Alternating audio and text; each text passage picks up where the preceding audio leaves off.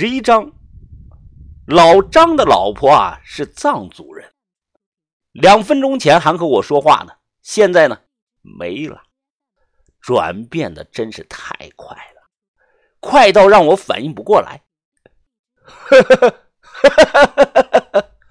老张呢突然笑了，我忍了好久了，在梦里好几次我都想这么干的。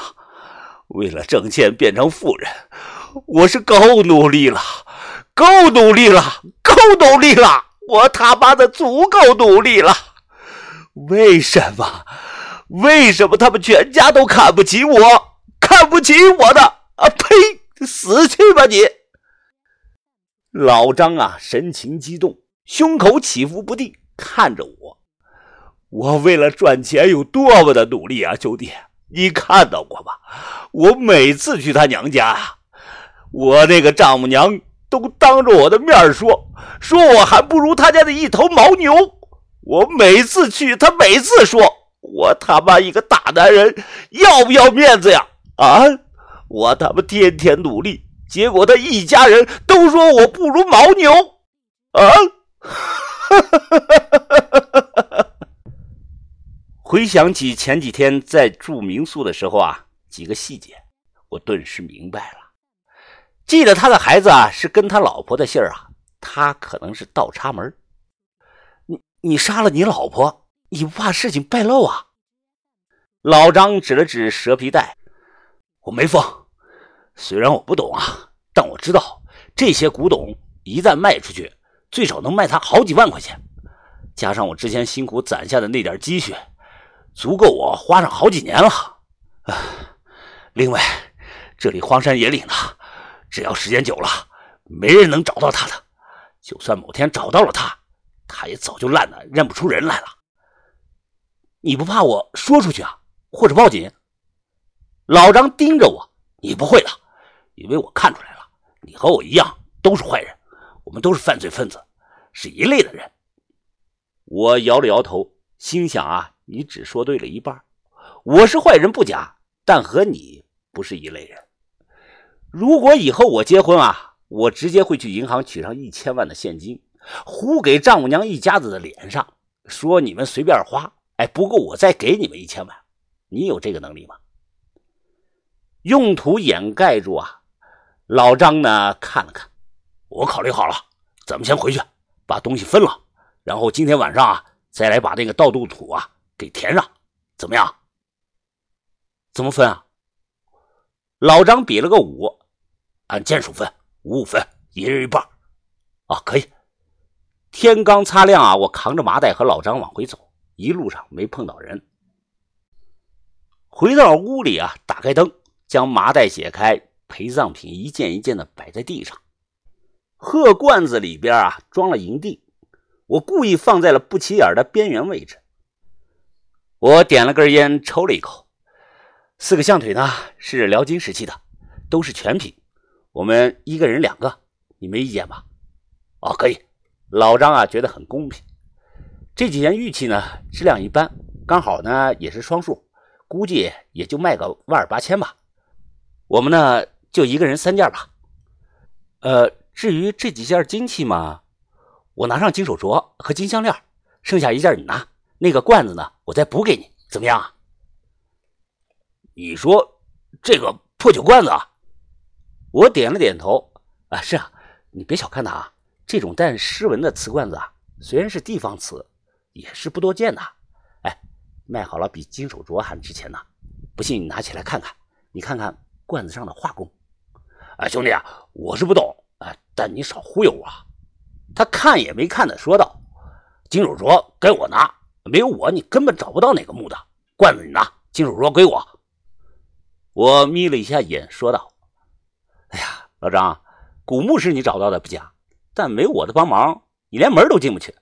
做人可不能太贪心呀！”砰的一声，老张猛地拍了一下桌子：“傻子都知道金子值钱，凭什么我少咱一件啊？”啊，行了行了，我揉了揉太阳穴，装作很苦恼的样子。哎呀，我还有别的事儿，哎。这吧，懒得和你扯了。金手镯给你，我要罐子，行了吧？老张的脸上这才露出了一丝笑容。白天拉着窗帘老张走后啊，我给把头打了个电话，得知他们早到了迷药山下，就等我了。我说我忙了一个小活村子里啊看守松懈了，明天就动身。把头，你有没有见过死人头骨上长那个白水晶啊？哎，不是不是，也不是白水晶，就是一种白色的晶状体，它在后脑勺的位置有一大片呢。什么意思啊？可能是我说话太快，把头没有听懂。啊，没什么，那就这样吧。把头挂了电话，想着明天就要见面啊，我没再多问。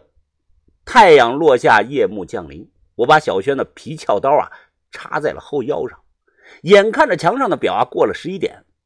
左等右等，不见老张来，难道他害怕跑路了？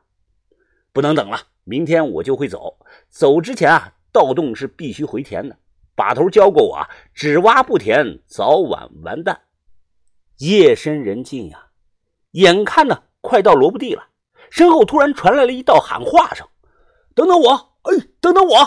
是我，我来晚了。”老张呢，提着灯，气喘吁吁的跑了过来。等走近些啊，看他那个样子，吓我一跳。老张，你病了啊？啊，没事，大事啊，就是白天啊，回去一直拉肚子，去诊所啊买了瓶泻立停，要不然啊，我早就去叫你了。那那你嘴怎么这个样式啊？老张的嘴唇发青，看得非常的明显。正常人的上下嘴唇啊，颜色不该是红的吗？他不是，我看的是青色，就跟就跟那个用水彩笔上了颜色一样。啊，没事啊，没事没事。老张呢，抹了把嘴唇。医生说我啊，白天拉肚子拉的太多，哎，有些脱水，不影响的，过几天自己就好了。路上，老张走着走着啊，经常放屁，味道是非常的臭啊，就跟吃了那个臭鸡蛋差不多。他自己啊，对这些啊倒是不在意。到了萝卜地，老张啊看了一眼，哎，兄弟啊，我拉了一天的肚子，哎呀，手都软了，你帮我拿开板子，看看我老婆在没在底下。哦，行行行，你脸色啊确实不好看啊。说完蹲下，我开始扒拉土，移开木头板子。晚上呢，我特意穿了件外套，一边扒拉着土，我隐秘的拉开外套的一角，这里面啊放了一块小镜子。小镜子里看到啊，身后的老张脸色惨白，嘴唇发青，他站在原地，左手捂着自己的肚子，表情似乎有些不舒服。我一直盯着镜子中的老张，一旦他有动作啊，我能立即反应。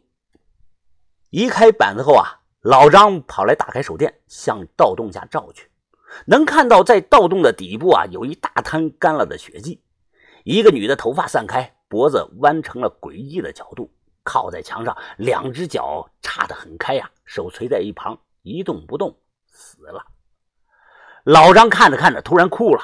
他哭着说道：“哎呀，我的老婆呀，对不起你啊！我现在有点后悔了。你替我生了儿子，帮我洗过衣裳、做过饭。哎呀，可你为什么看不起我呀？为什么你们全家都看不起呀？我 我不是什么坏人，我一直有在努力的呀！”啊！